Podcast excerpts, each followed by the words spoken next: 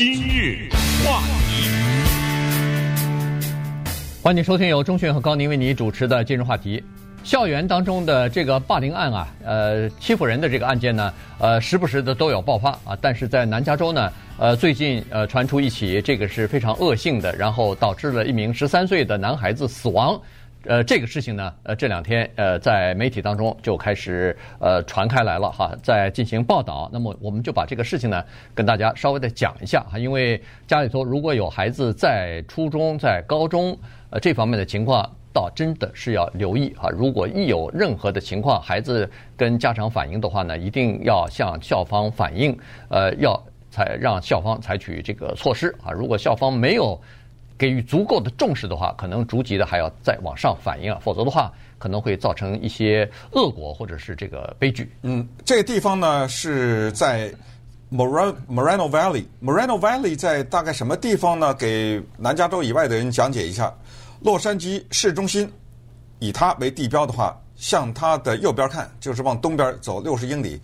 当然，六十英里太大了，所以一般的来说呢，像我们住在南加州的人，我们不以洛杉矶市中心为衡量，而以一个地方叫做 Riverside，这个让大家就明白了。它在河滨这个地方啊，河滨县了。河滨县啊，在河滨县呢，Riverside 再往东一小点儿，就那个地方，这差不多就是大家明白了。什么 Chino，这一说大家都知道，南加州的，在 Chino 再往东一点就在那儿。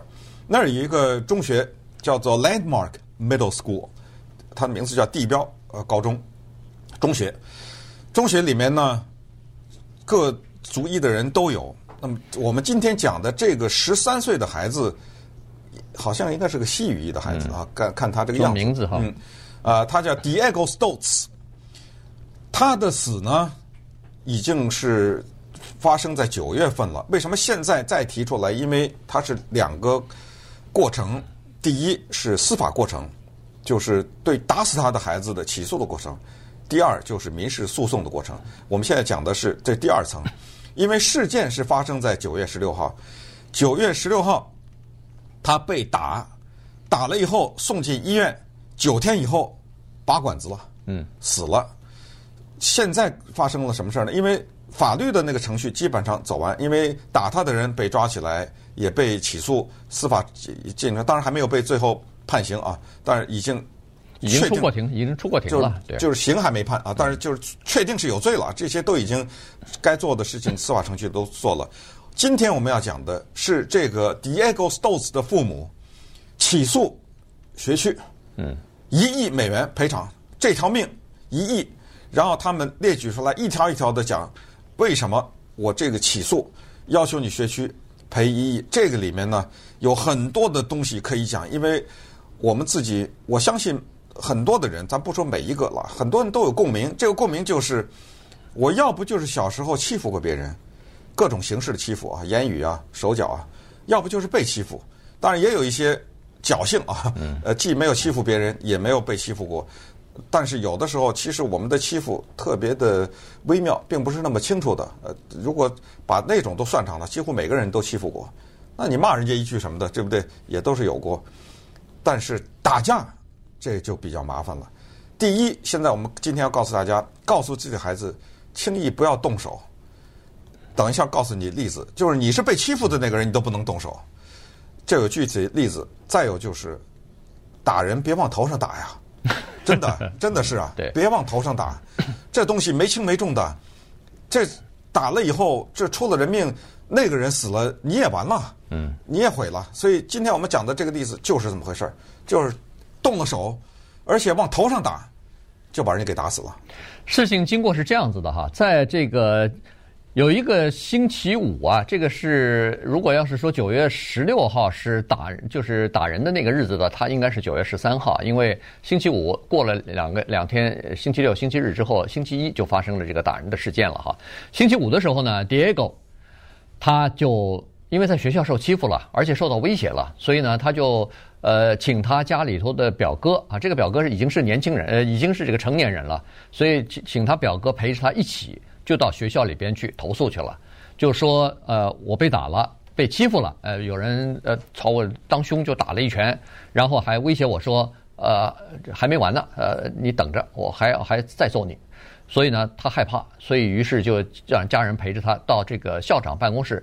当时是副校，呃，是这个助理校长，呃，在那儿哈。这个助理校长呢叫 Camila O'Connor 哈。这个 Kamala O'Connor 呢是说，好，你放心，这几个学生我会处理，而且我告诉你，我一定会在星期三的时候，呃，不是，就下个礼拜一，让他们停学三天，给他们一个这个停学的警告。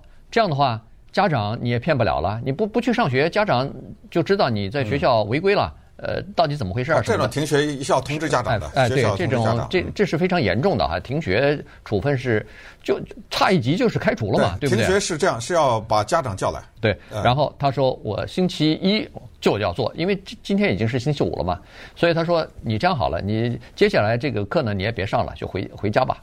呃，星期一的时候保证没事儿了。结果这个周末过了以后，星期一这个迪呃 Diego 上学的时候呢，发现那几个威胁他或者打他的那孩子照样还在学校里头。那显然就是这个学校方面，要么就是轻描淡写的处理了，要么就是根本就没有这么严厉的去把这个事儿当成回事儿。好了，在中午吃饭的时候呢，这几个孩子围过来了，围过来以后就至少是两个人。打他了，其实第三个人也动手了，只不过在当时打的这个过程呢，被一个手机给拍下来了。拍下来以后，就后来放到这个 Facebook 上，就流传下来了哈。两个人打动手呢，手机上是看得到的，这两个人的脸呐什么的都知道，所以这两个人已经被逮捕了。第三个人也动手，但是没看到那个人是谁，就是那个脸在那个相机，就是手机的那个框子外边，所以那个人没有被抓住。呃。打了以后，这个就是在手机上你看到的，就是这个孩子啊，突然之间就出手打到那个这个 Diego 的头上，头上两拳下去以后，这个 Diego 就倒在地上了。这一倒在地上，失去知觉之后，就再也没有醒过来。哎，是这样啊，就是大家要是有机会看一下这个视频，本来我们想说要不要放在网上，想想算了哈，因为这种东西太血腥了，太血腥。呃，我们看到的是这两个十三岁男孩子呢，面对面站着。离得很近距离，显然呢，他们两个在讲话或者互骂，离得很近。然后讲着讲着讲着讲着，突然之间呢，站在右边的这个男孩子，啪的就是我们叫做抡圆了，一拳打在了 Diego 的头上。这一拳打得如此之重，他往后倒退两步，砰的一下就倒在地上了。倒在地上的时候呢，我们又看到一个东西，就是他倒在地上的时候是旁边有一个水泥柱子。哎，现在看到的呢是。很可能他的头啊，就在这个水泥柱子上又撞了一下，躺在地上了。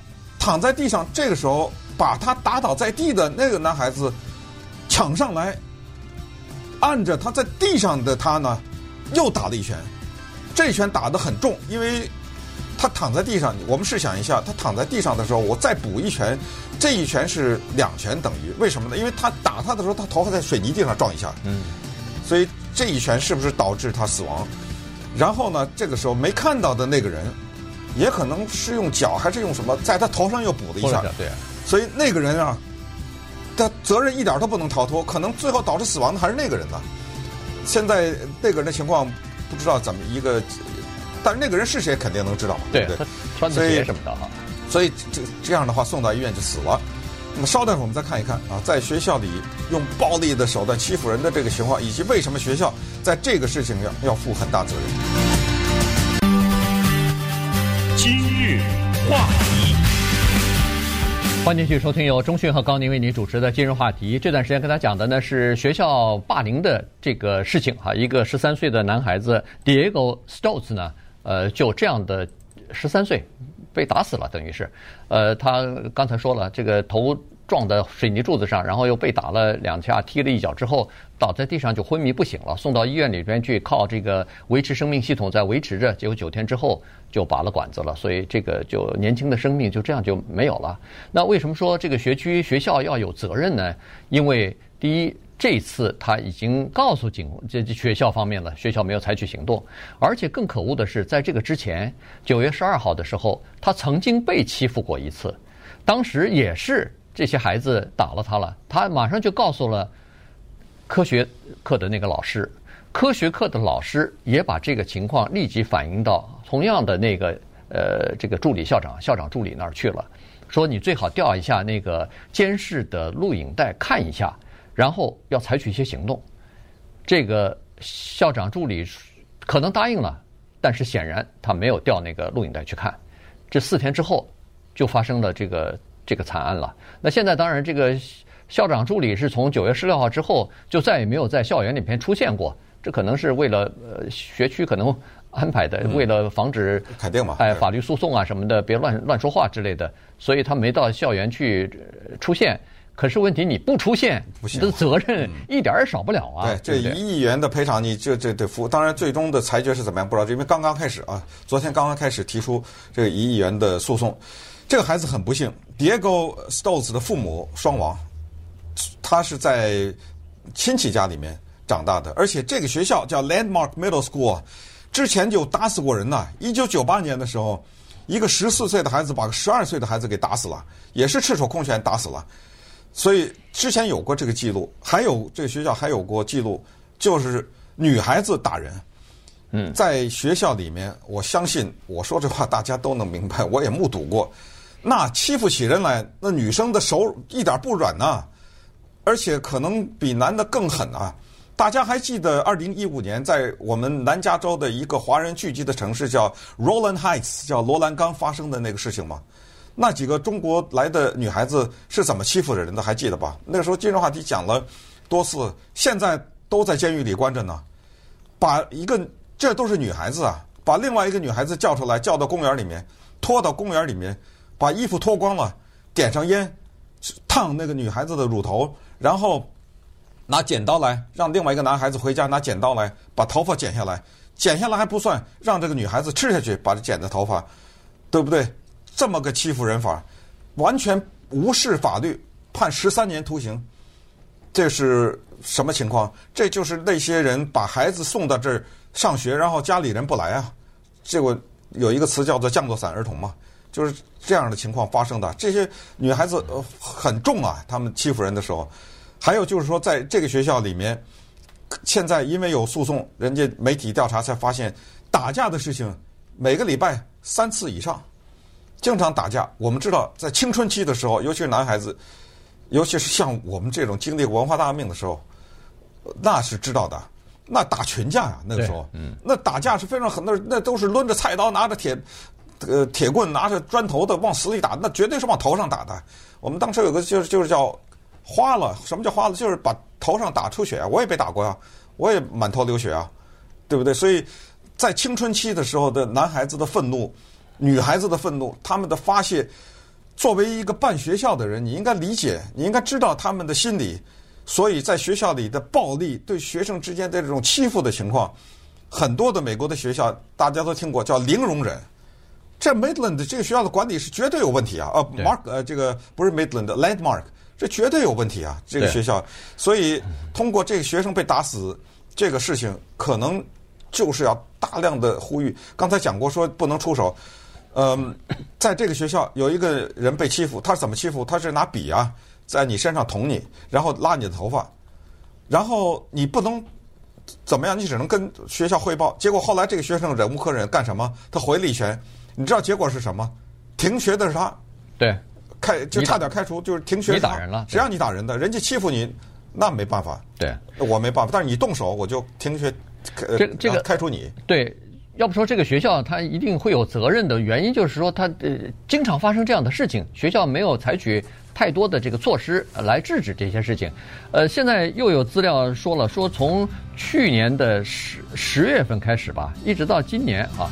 呃，一共有一百三十七通电话，这都是学校里边打到那个警察局去了，哎，打到警察局去了。当然有一些电话没有打完，呃，警察局没有记录完全，有三十七通。这个呃，不知道是谁打的，或者说不知道是怎么回事。这即使是没有这个三十几通电话，也有相当多啊，至少是十四个电话已经有了警察报告了。如果一个呃警察到了校园里边去。调查事情发发现有这个报告要检，警方要写报告的话，这就说明已经严重到一个程度，需要跟进了，需要有一个记录，有个底案在那儿了，已经有这样的情况。那么学校的管理人员他到底采取什么行动了呢？没有。所以这次事情之后呢，呃，那个这个学校里边的很多的家长还有同学啊、学生都特别不满意，非常愤怒，说说这个情况其实已经很多年了，呃，但是学校方面一直没有采取这个足够的重视，也没采取措施。所以这次事件之后呢，恐怕要大力的整顿一下了。